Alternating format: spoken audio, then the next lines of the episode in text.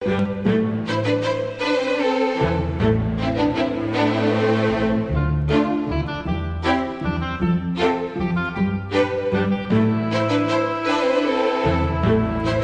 Iglesia Presbiteriana presenta Un Momento con Dios, que quiere cambiar el resto de tu vida.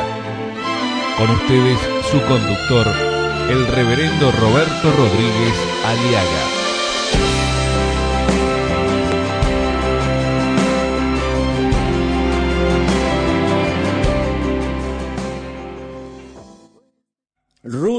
Capítulo 1, versículo 19. Una historia llena de tragedia y de amor en la familia. Anduvieron pues ellas dos hasta que llegaron a Belén. Y aconteció que habiendo entrado en Belén, toda la ciudad se conmovió por causa de ellas. Y decían, ¿no es esta Noemí? Y ellas le respondían, ella, Noemí, les decía, no me llaméis Noemí, sino llamadme Mara, porque en grande amargura me ha puesto el Todopoderoso. Yo me fui llena, pero Jehová me ha vuelto con las manos vacías. ¿Por qué me llamaréis Noemí, ya que Jehová ha dado testimonio contra mí y el Todopoderoso me ha afligido? Así volvió Noemí y Ruth, la moabita, su nuera con ella. Volvió de los campos de Moab y llegaron a Belén al comienzo de la siega de la cebada. Escena tras escena. Y esta es la vida en la familia. Hay momentos de dolor, de pérdida, de fracasos. Y hay momentos de lamentos, de angustia y soledad viudez y orfandad. Pero no todo debe quedar allí. No todo debe ser la eterna, eterno otoño o invierno en tu vida. Hay también una primavera y un verano. Y eso es posible con Cristo en el corazón. Dice la palabra de Dios, anduvieron pues ellas dos hasta que llegaron a Belén. No solo hay una decisión de fe, de convivencia familiar en estas dos mujeres, sino también hay una convicción en un mismo Dios. Descansan en Dios en manera absoluta. Le dice ella, tu Dios será mi Dios, tu pueblo será mi pueblo. Ahora ellas dos tienen un mismo camino, Jesucristo. Tienen un mismo pueblo, el pueblo de Dios. Tiene un mismo rey, Jesucristo. Tienen un mismo fin, morir al yo. Tienen un mismo lugar, una misma esperanza. Y anduvieron. Esa palabra es hermosa. Ya no dice que anduvo, sino anduvieron en el mismo camino. Y qué bueno que es cuando la familia caminamos en el mismo o la misma fe Qué bueno es que la familia camina en el mismo camino que es Jesucristo, el camino, la verdad y la vida. Hay problemas en el hogar cuando cada uno va por sus lados. Triste la familia, miserable el hogar, miserable el matrimonio cuando cada uno tira por su lado. Feliz la familia que honra a Dios. Ruth, Noemí, Noemí, Ruth, juntos van por el camino. La fe es la acción. Jesús lo dice, así que tiene que ser verdad. La duda es vacilar, titubear. La duda no es incredulidad.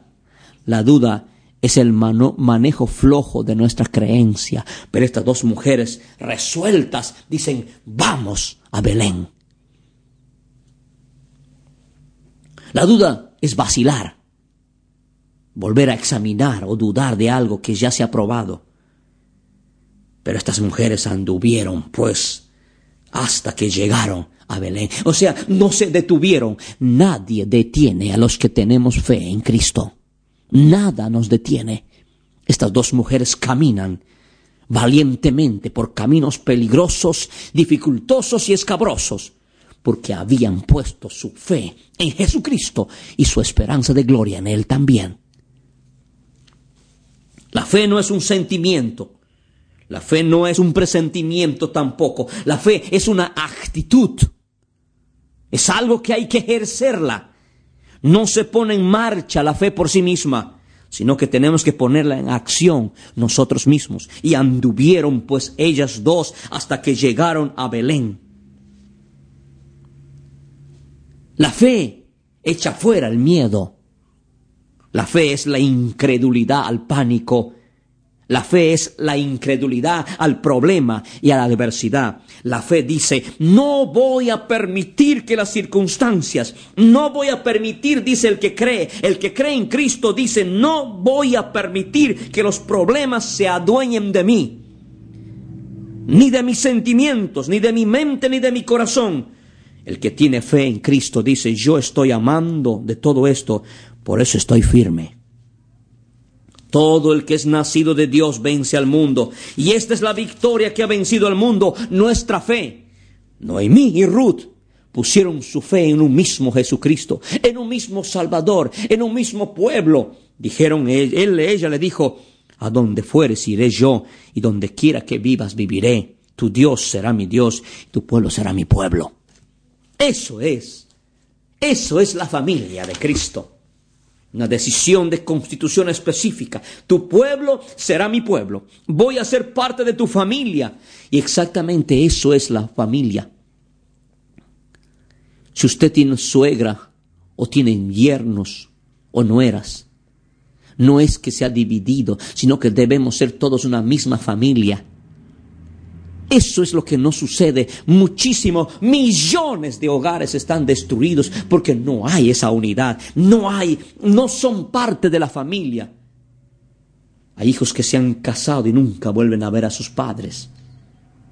O padres que porque no aceptaron que su hijo esté con fulana nunca más vuelven a ver a sus querer ver a sus hijos. O suegras que no quieren ver a sus, a sus nueras ni a sus yernos. O viceversa. ¿Por qué? Porque no son parte de la, familia. La familia es una constitución corporativa. Todos somos parte de los propósitos específicos de la familia. No es que si usted, que usted se casó, ya porque se casó va a abandonar sus padres. No. Dejarás padre y madre, sí.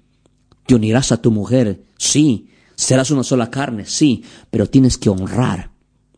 Honrar a tus padres. Honrar a tus suegros honrar a tus hijos, respetar a tus hijos, ayudar a tus hijos. No se rompe nada con el matrimonio.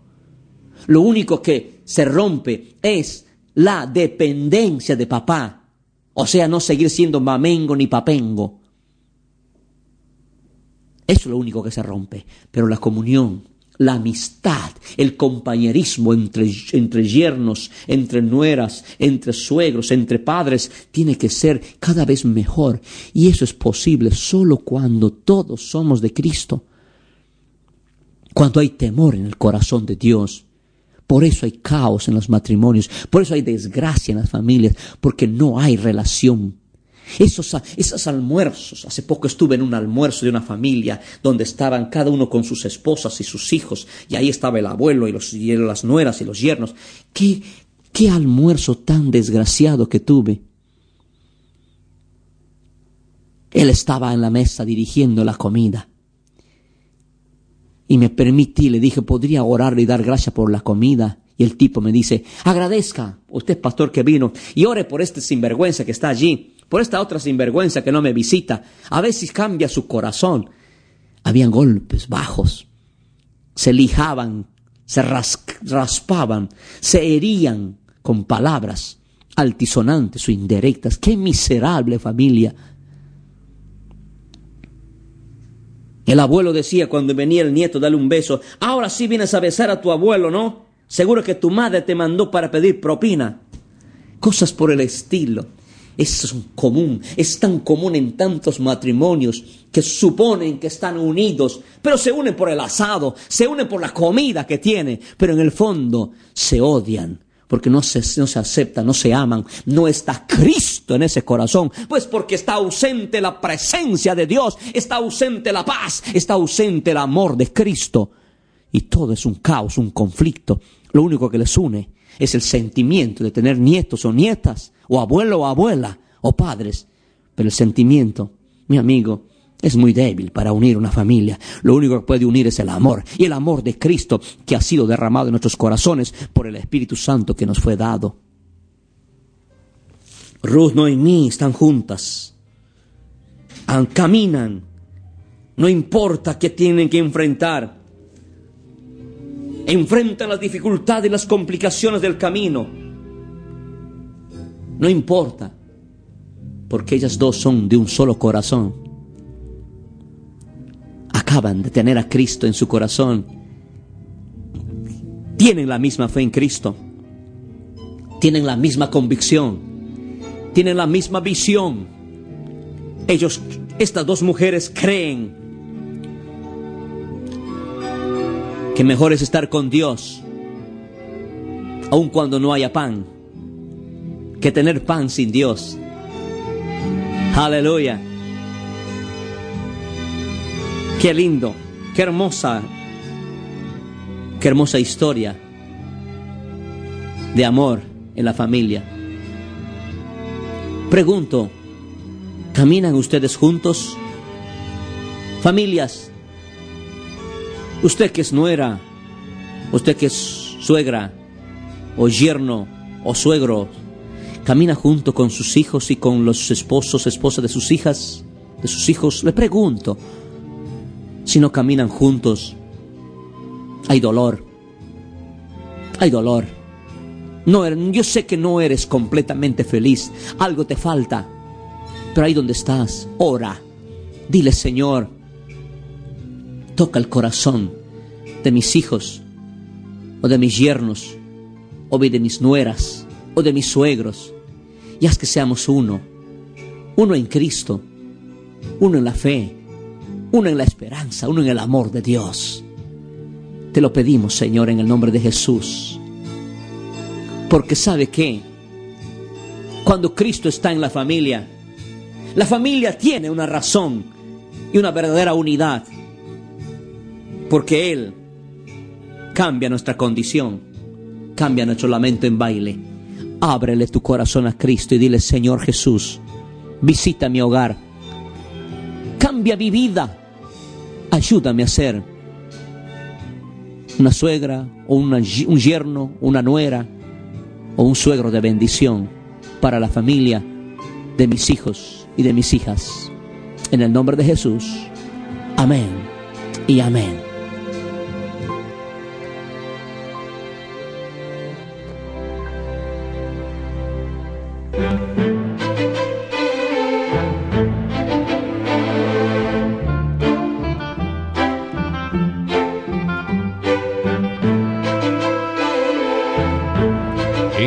Un Momento con Dios, presentado por la Iglesia Presbiteriana. Y te invitamos a sintonizarnos mañana en este mismo horario.